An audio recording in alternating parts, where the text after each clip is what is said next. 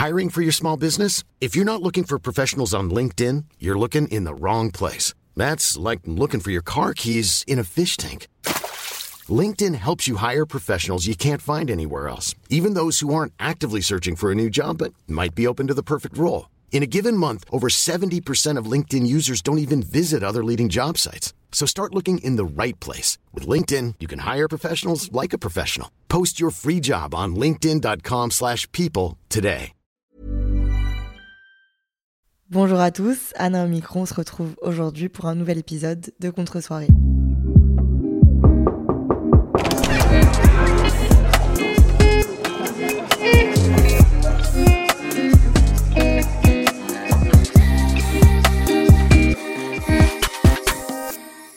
Alors les amis, l'épisode d'aujourd'hui a failli ne jamais exister. Mon micro a décidé d'être folle aujourd'hui.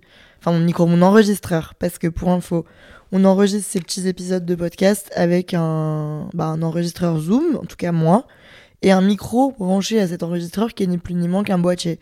Et je sais pas, mon boîtier aujourd'hui a voulu qu'on m'entende pas. Donc je me suis battue avec depuis 20 minutes et j'ai trouvé une solution euh, par le miracle de bah de Léa JPLF qui a un podcast qui s'appelle Simple Caféine. Je vous envoie l'écouter, il est génial.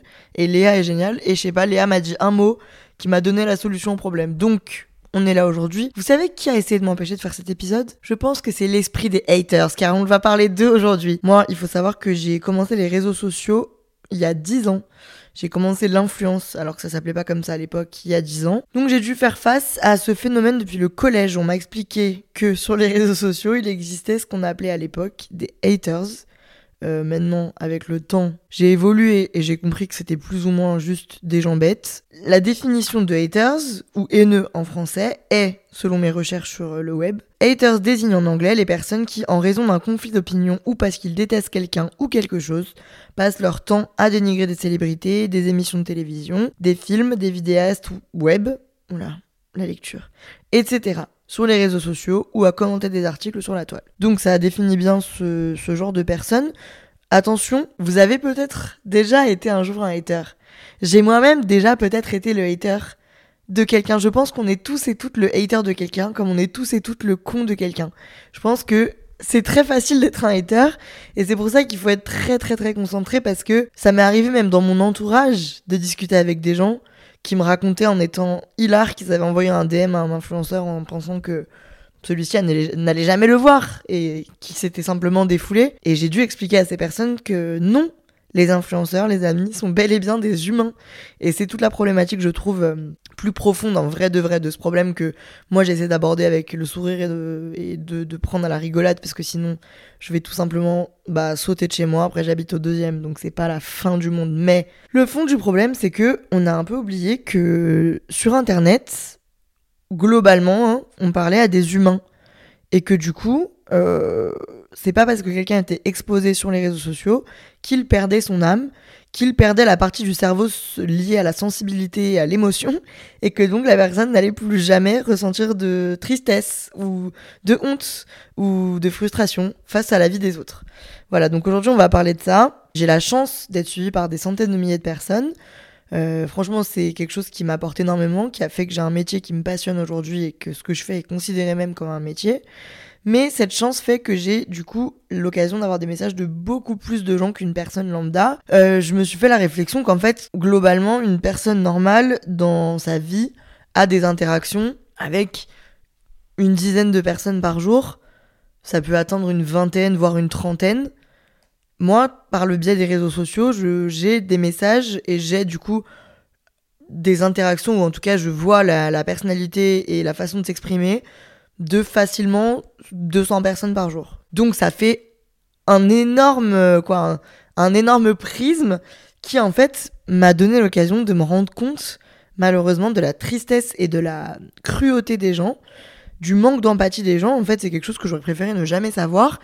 Évidemment, tout un chacun sait que voilà, la vie n'est pas rose, que les gens sont méchants. Et oui, il existe des dictateurs, euh, des gens qui tuent les enfants, des gens qui tuent les animaux. Enfin bref, il existe des terribles personnages sur Terre, mais j'avais pas conscience que énormément de gens ont intégré dans leur personnalité un manque d'empathie, un manque de bienveillance qui moi me, me troue et me transperce, d'autant plus que je fais partie des influenceurs, je pense, les mieux lotis parce que je suis très authentique, je permets aux gens de s'identifier à moi, et donc je pense qu'ils ont moins de facilité à me terminer comme si j'allais jamais le voir.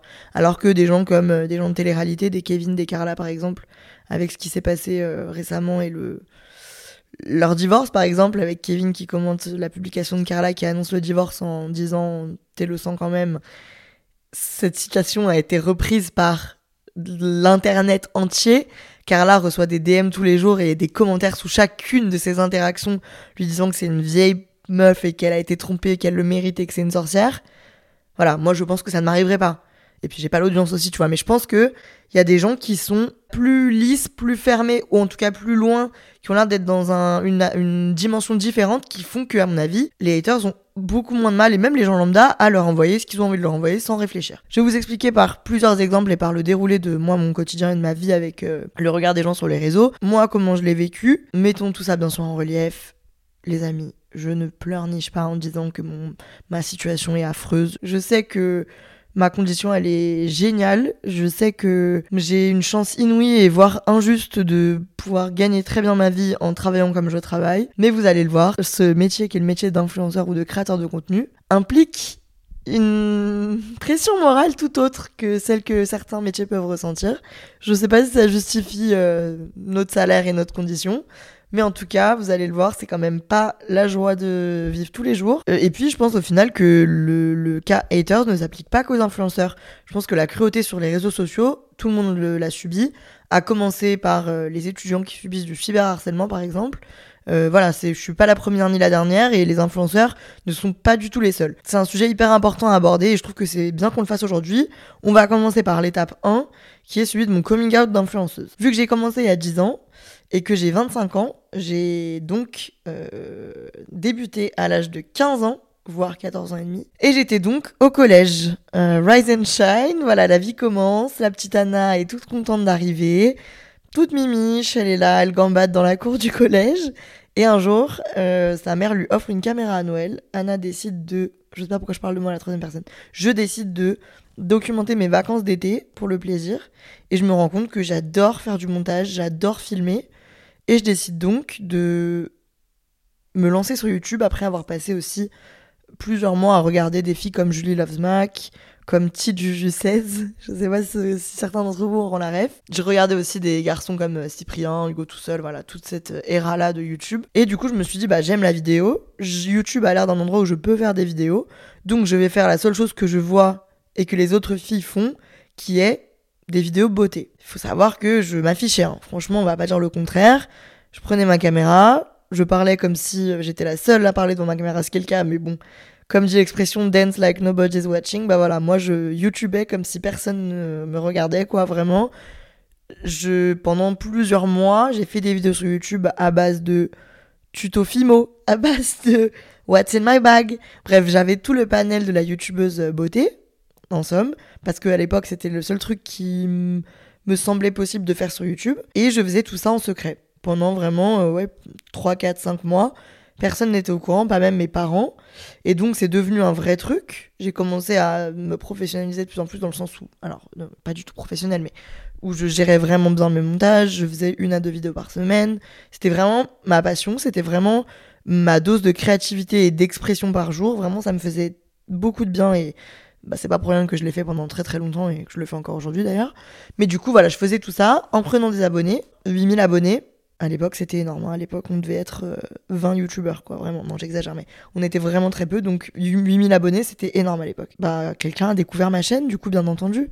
Un jour, euh, alors que je vivais depuis vraiment des mois dans la peur que quelqu'un le découvre et que je doive assumer tout ça, et que je dois au collège avoir l'image de la youtubeuse, qui est vraiment, je vous jure, les gars, il n'y avait pas TikTok, il n'y avait pas les stories Instagram et tout. Enfin, personne n'était influenceur à l'époque, ça n'existait pas. Et du coup, je, je, me levais tous les matins en priant pour que personne ne le découvre jamais.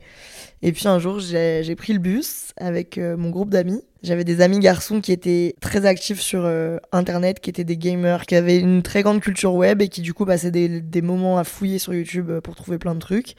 Et un jour, bah, l'un d'entre eux a, à trouver ma chaîne YouTube qui s'appelait à l'époque Mademoiselle Peachy 03. J'avais fait une vidéo la veille sur euh, la marque de make-up Kiko, qui était une marque italienne. J'avais été en vacances en Italie euh, et j'avais eu la chance d'acheter Kiko qui n'existait pas en France. Et donc j'avais fait un haul et je m'assois dans le bus et j'entends Kiko, Kiko venant de derrière moi. Je fais semblant paralysé de ne pas avoir entendu. Et puis on arrive au collège et euh, en fait le bruit monte plus vite que ce que je pensais. Et en fait ma meilleure amie vient me voir et me dit Anna, tout le monde me dit que t'as une chaîne YouTube et que tu fais des vidéos beauté.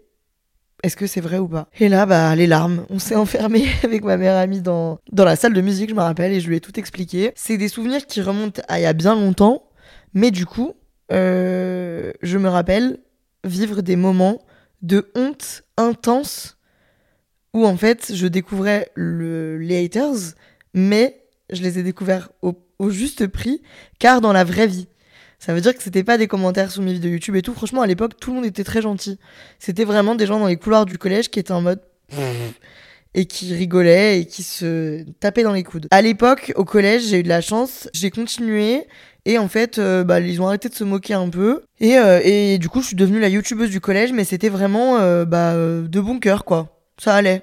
C'était vraiment en mode, Anna la youtubeuse, est-ce que tu peux nous faire une vidéo pour euh, la danse euh, de fin d'année quoi, tu vois? C'était vraiment cool, donc ça allait. Mais j'ai quand même gardé un petit trauma et donc ce truc de personne doit le savoir euh, que je suis youtubeuse, c'est encore plus accentué. Pour moi, les gens du collège le savaient, mes parents du coup désormais le savaient, mais ça allait en rester là. Il fallait pas que les autres le savent. Quand je partais en colo ou en vacances, je le disais pas du tout parce que pour moi c'était encore une honte. On arrive ensuite au lycée pour la vraie découverte des haters de la vraie vie. C'est vraiment ce, qui m'a le plus pesé durant mes cinq premières années sur les réseaux sociaux et ce que j'ai plus trop dû avoir à faire euh, après. Donc ça m'a vraiment mise dans le bain direct. Un nouveau chapitre de ma vie. Personne ne sait que je suis youtubeuse et je ne vais certainement pas le dire parce que je suis arrivée dans un lycée de ville entre guillemets alors que je venais d'un collège de campagne. Donc au lycée on était euh, six fois plus que ce qu'on était au collège et il y avait énormément de personnes qui me connaissaient pas et qui étaient hyper stylées. Et je ne voulais donc absolument pas que ces gens découvrent bah, ma double vie, quoi, mon Anna Montana lifestyle. Vraiment, pour moi, c'était impossible. Une des filles un peu euh, populaires savait que j'étais youtubeuse, m'avait déjà vu, je pense, parce qu'elle devait elle-même consommer du contenu. Et a dit à des garçons de ma classe, alors que j'étais dans une classe en seconde où je connaissais personne, euh, il y a une fille dans votre classe, elle est youtubeuse, elle s'appelle Anna, et euh, elle fait des vidéos sur YouTube. Et c'est la honte, et elle fait pitié. Voilà, cette dame m'a vraiment descendu en flèche. Donc j'ai dû affronter les garçons de ma classe qui se sont foutus de ma gueule, mais vraiment quand je vous dis foutus de ma gueule, le problème c'est que tous ces gens-là faisaient partie du groupe des gens stylés du lycée. Voilà, c'est vraiment les gens populaires qui se foutaient de ma gueule.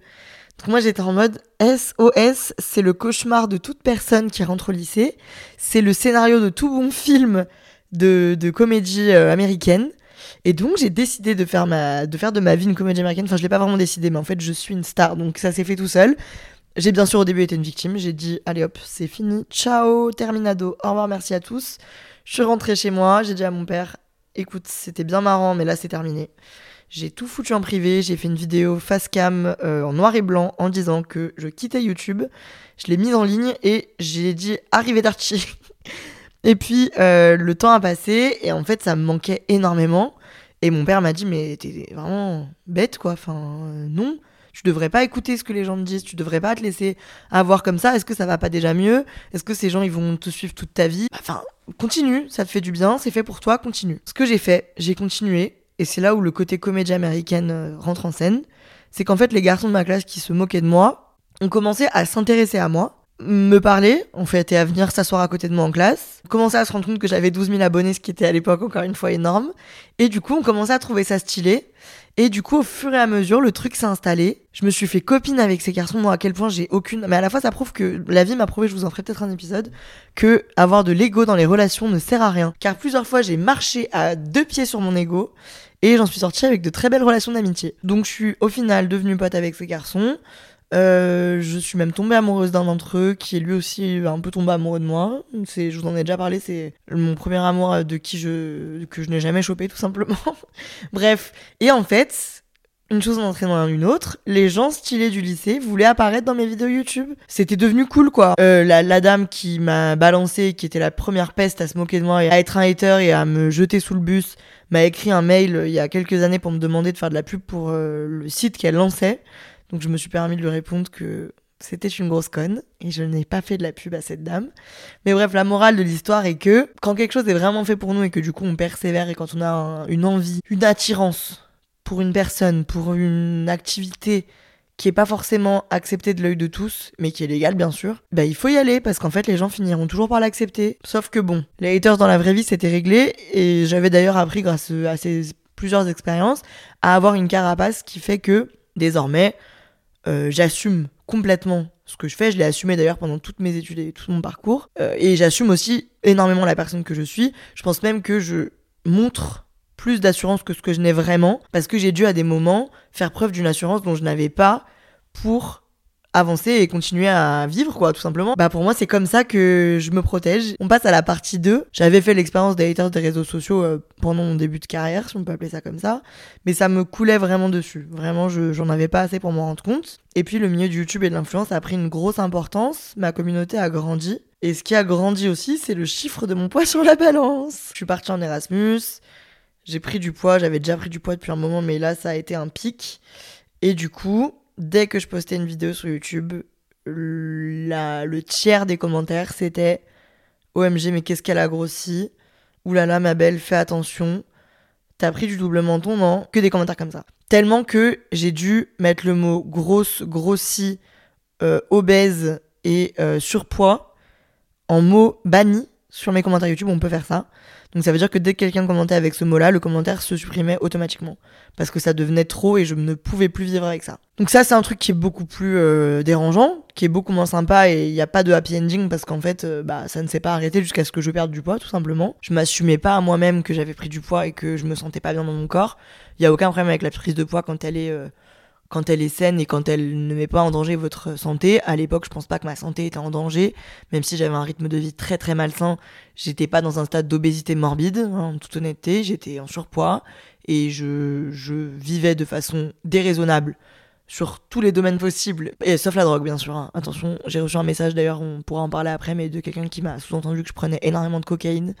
Je n'ai jamais pris de drogue, donc euh, voilà, c'est dit. Mais du coup, voilà, j'ai dû, en fait, à l'époque où moi, j'admettais pas que je me sentais très mal dans ma peau et que, en effet, j'avais pris énormément de poids et que, bah, je me trouvais plus belle et je me cachais derrière cette fameuse carapace de confiance en moi que je m'étais construite.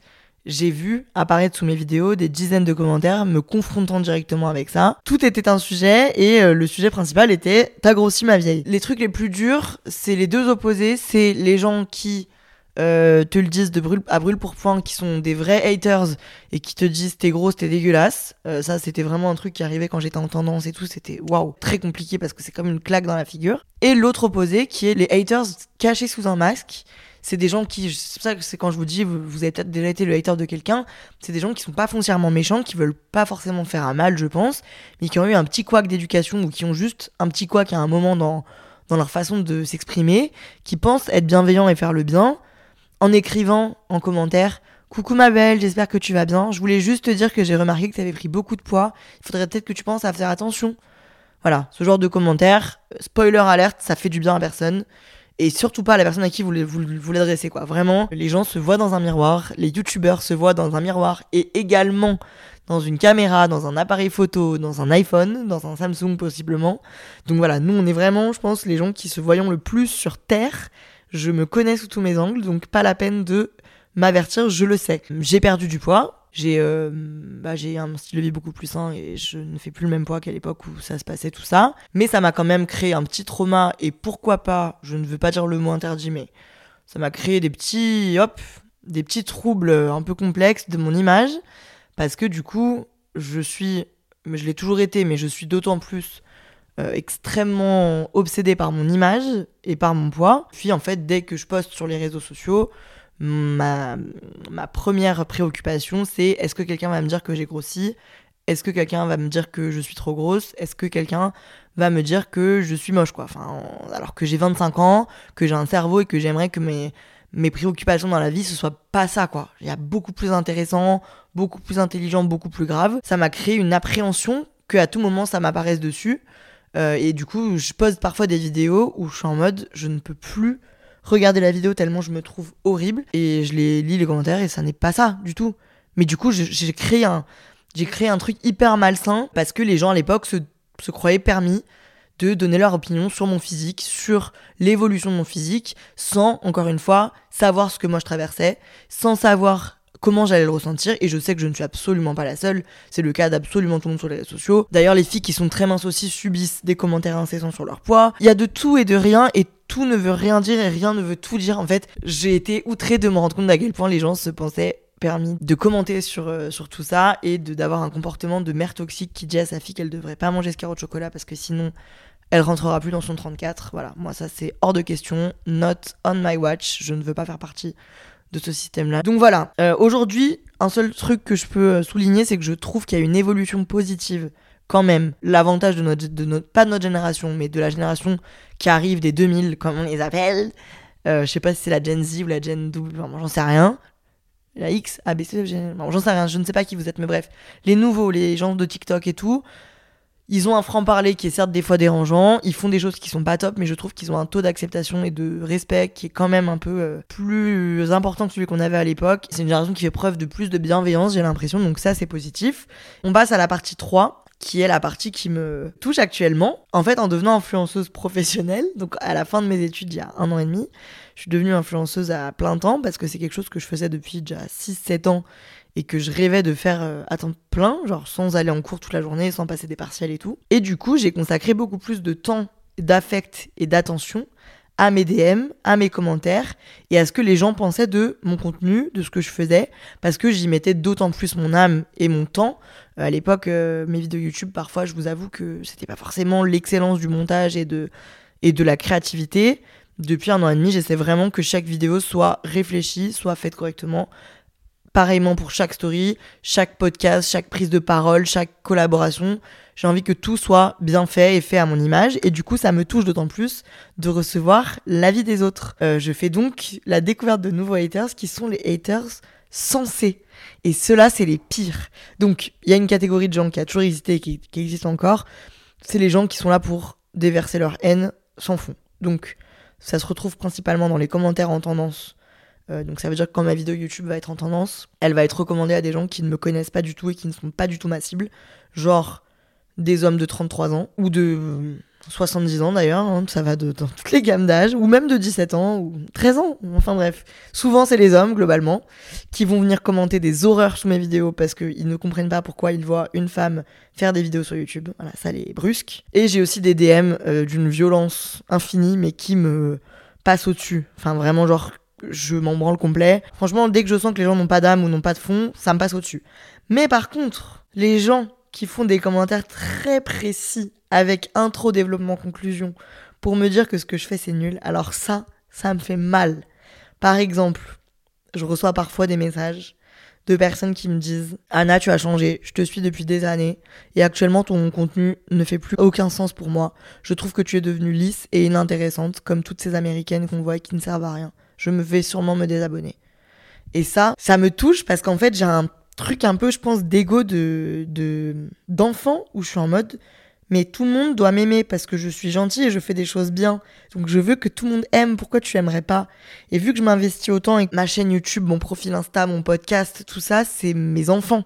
C'est mon âme, mon image sur les réseaux sociaux. Et du coup, ça me blesse profondément quand quelqu'un n'aime pas alors que c'est ridicule parce que c'est comme dans tout et comme je vous l'ai déjà répété des milliers de fois dans plein d'autres catégories, on peut pas plaire à tout le monde et plaire à tout le monde c'est plaire à n'importe qui. Mais je sais pas, ça me crée un truc que je supporte pas, donc je me sens à chaque fois obligée d'entrer dans une conversation, sauf qu'en fait souvent ça sert à rien parce que bah, la personne aime juste plus le contenu que je fais et du coup je peux pas la convaincre parce que bah, c'est le contenu que je fais. Et à côté je vais recevoir 36 messages qui vont me dire je suis passionné par le contenu que tu fais en ce moment, tu m'aides à avancer, tu m'aides à évoluer, c'est grâce à toi que je me sens bien dans mes baskets, merci mille fois. Euh, il y a aussi un truc qui revient très souvent, c'est le truc de tes to-do list, c'est de la merde. Alors ça, je vais vous en faire un épisode entier, je crois. Mes to-do list, j'ai eu le malheur il y a un an de trouver ça productif et motivant de voir les to-do list des meufs sur Pinterest. Euh, Lisa, mon agent, me faisait aussi des to-do list tous les matins je connaissais pas forcément les listes, enfin j'utilisais pas forcément de to-do list, et je me suis retrouvée à me dire, bah en fait c'est grave, euh, ça m'aide, ça m'apaise, et ça me range mon cerveau. J'ai tendance moi à être un peu paniquée parce que j'ai l'impression que tout va trop vite et me file hors des mains. Et de l'avoir écrit sur une note dans mon iPhone, ça me permet de quadriller et d'organiser mon temps. Donc j'ai commencé à en partager. Et en fait, au fur et à mesure du temps, je suis devenue un running gag, euh, cliché des influenceuses qui partagent leur to-do list et de gens qui disent MDR, mais vous avez pas autre chose à foutre comme trouver un vrai métier. Parce que j'avoue qu'il y en a qui ont un peu forcé en disant sur leur to-do list sortir poubelle, débrancher lisseur, fermer euh, la serrure la nuit. Voilà, il y en a qui ont forcé. On va pas se mentir, il y en a qui ont poussé le dos trop loin. Mais il y a aussi le truc où vous ne savez pas le temps et la créativité que ça prend. Je déteste me justifier, mais je vous le jure, les gars, quand j'écris monter vidéo, ça va me prendre 7 heures dans la journée. Et être monteur, c'est un emploi, c'est le métier de dizaines de monsieur et de dames qui sont embauchés par des chaînes de télévision, des médias, des chaînes YouTube et qui travaillent. Moi, ça, ça fait partie à hauteur d'un quart de tiers de mon travail. Tu vois ou pas? Donc des fois, on est vraiment trop sous-estimé. Euh, il y a aussi des fois où j'avoue, mes to list sont pas composées d'énormément de trucs, mais je trouve ça motivant en fait de voir les autres euh, lister ce qu'ils ont à faire dans la journée. Et du coup, bah, je sais pas, moi, ça me, ça motive à le faire aussi. Et je sais que ça plaît à des gens, mais du coup, je suis amenée à beaucoup moins le faire parce que, bah, il y a des gens à qui ça plaît pas. Il y a des gens qui le disent calmement en mode, franchement, Anna, je te kiffe. Mais j'avoue que ça peut être un peu frustrant. Et il y a des gens qui m'écrivent MDR, grosse pute. Euh, ça se voit que tu vas pas à la fac 8 heures par jour et que tu n'as pas un petit job qui te prend 3 heures tous les soirs. Vrai, Cependant, je suis aussi passée par une époque où j'allais à l'école de 8h à 19h et où le soir, je faisais ce que je fais sur Internet, mais en 3 heures euh, avant de m'endormir. Enfin, tu vois, je, je sais pas, on a tous un, un parcours de vie.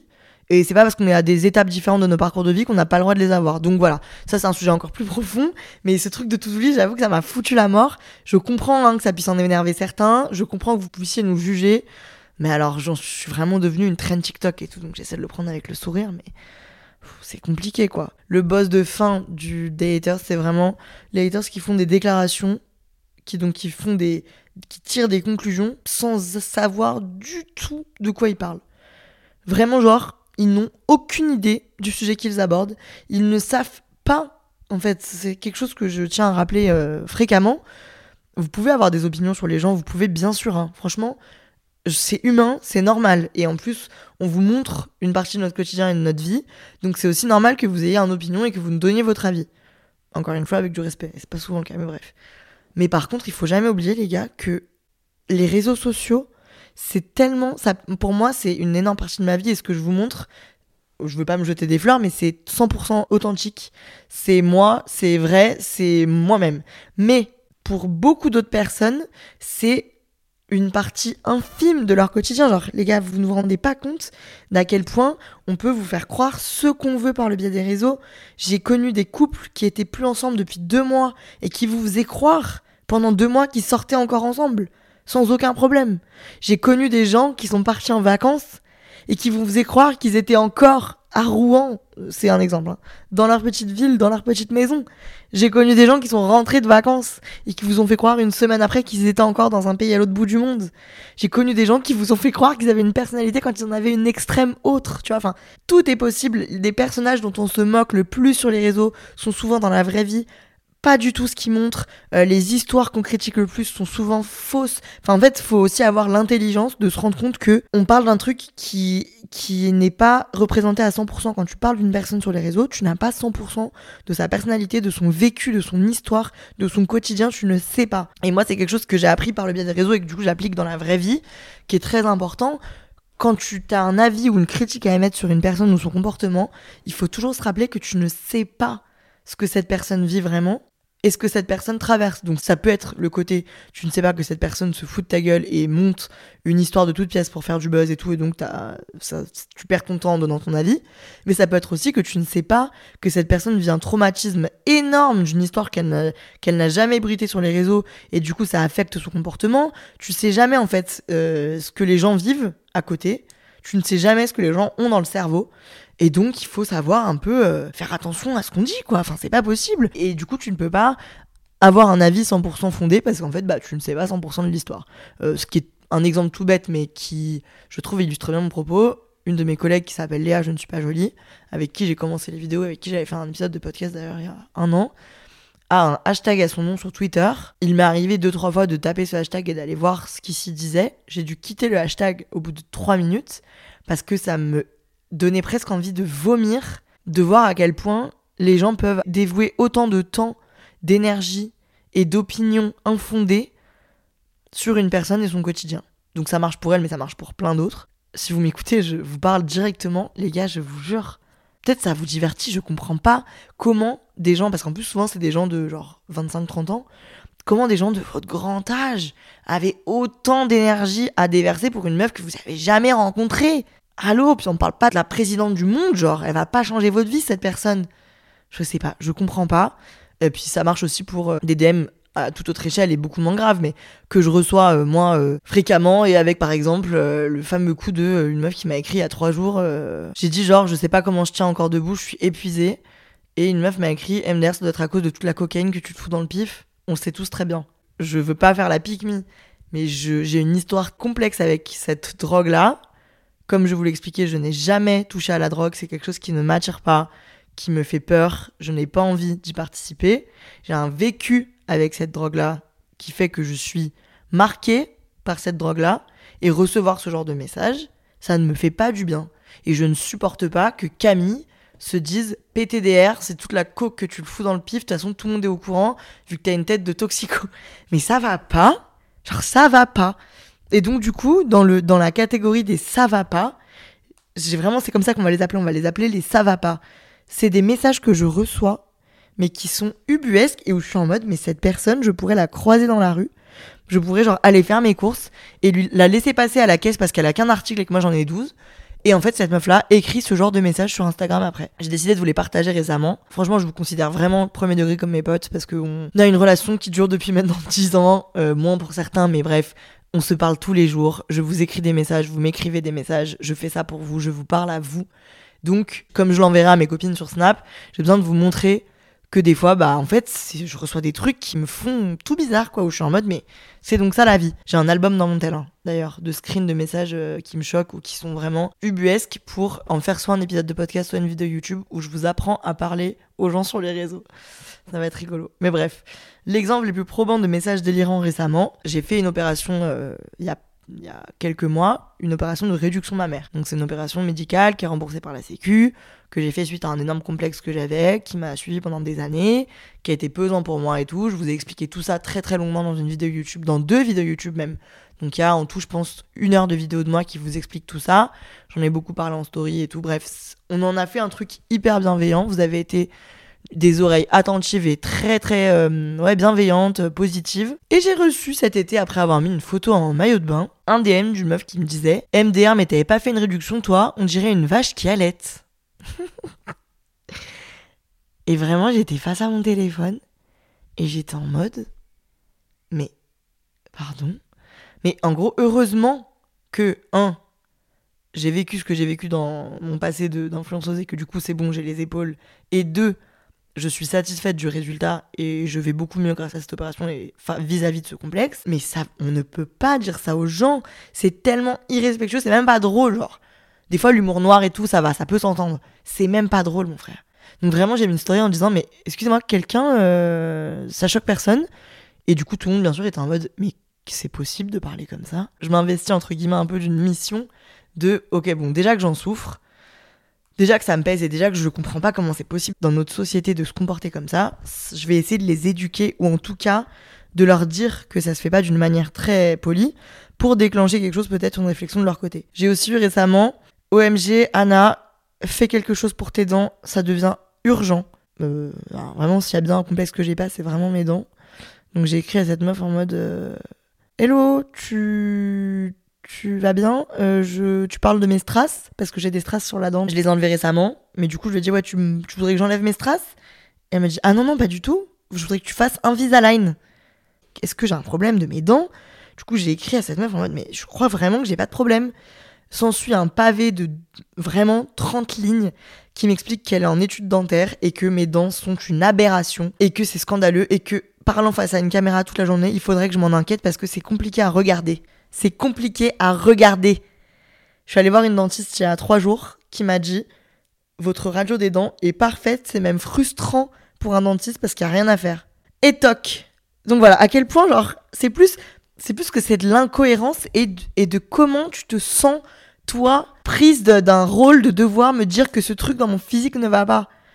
Et, et ça marche aussi pour, du coup, quand on traverse une période compliquée, par exemple, quand j'ai le malheur de dire euh, que je vais mal parce que, bah, par exemple, il y a quelques mois, j'ai perdu mon grand-père. C'était le premier décès de ma famille. J'avais jamais vécu de décès avant.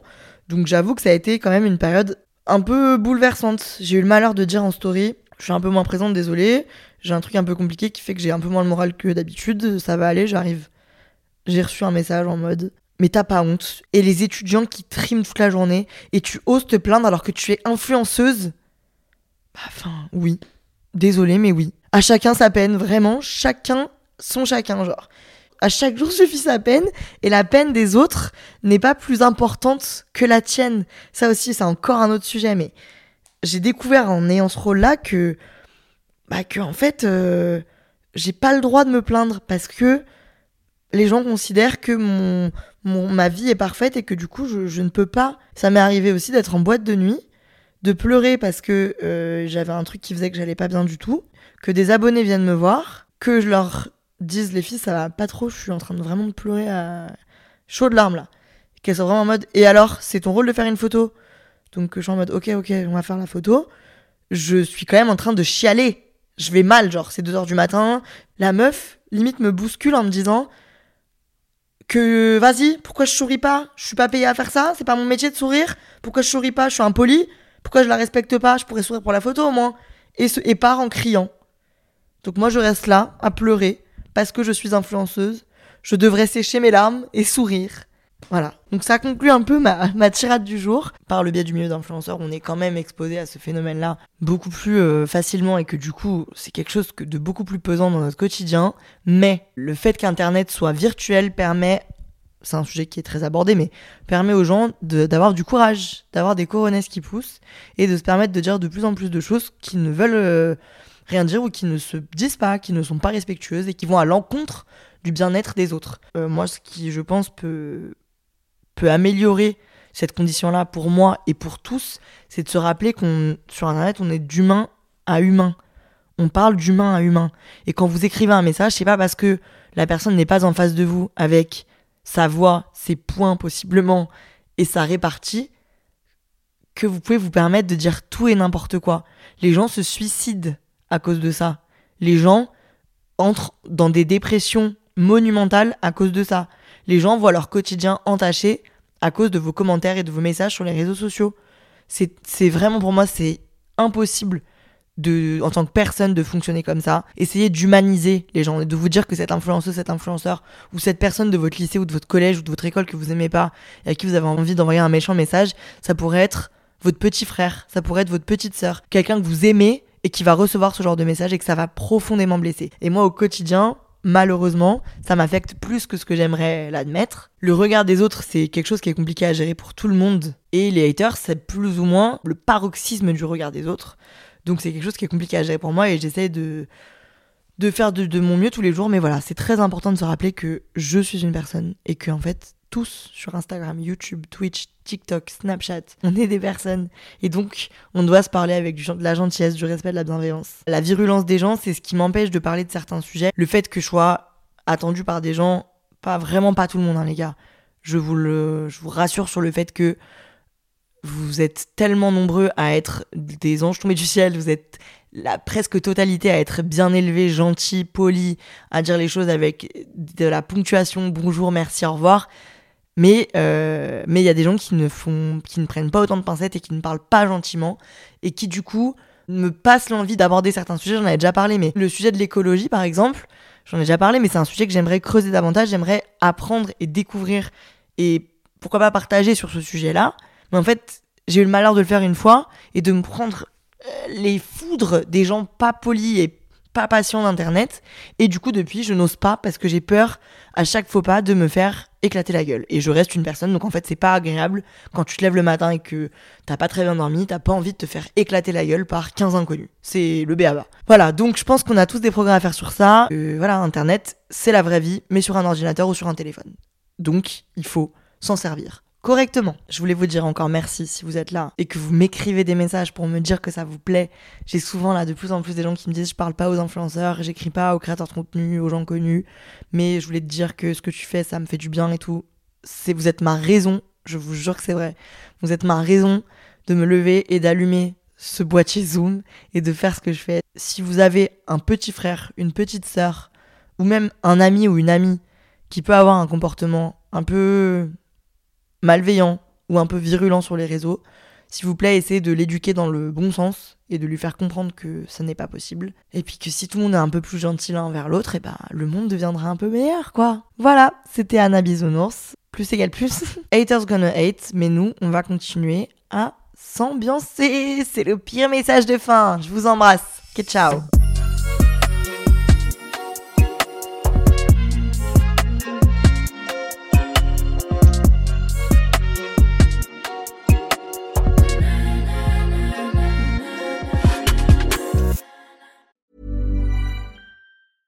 Small details are big surfaces. Tight corners are odd shapes.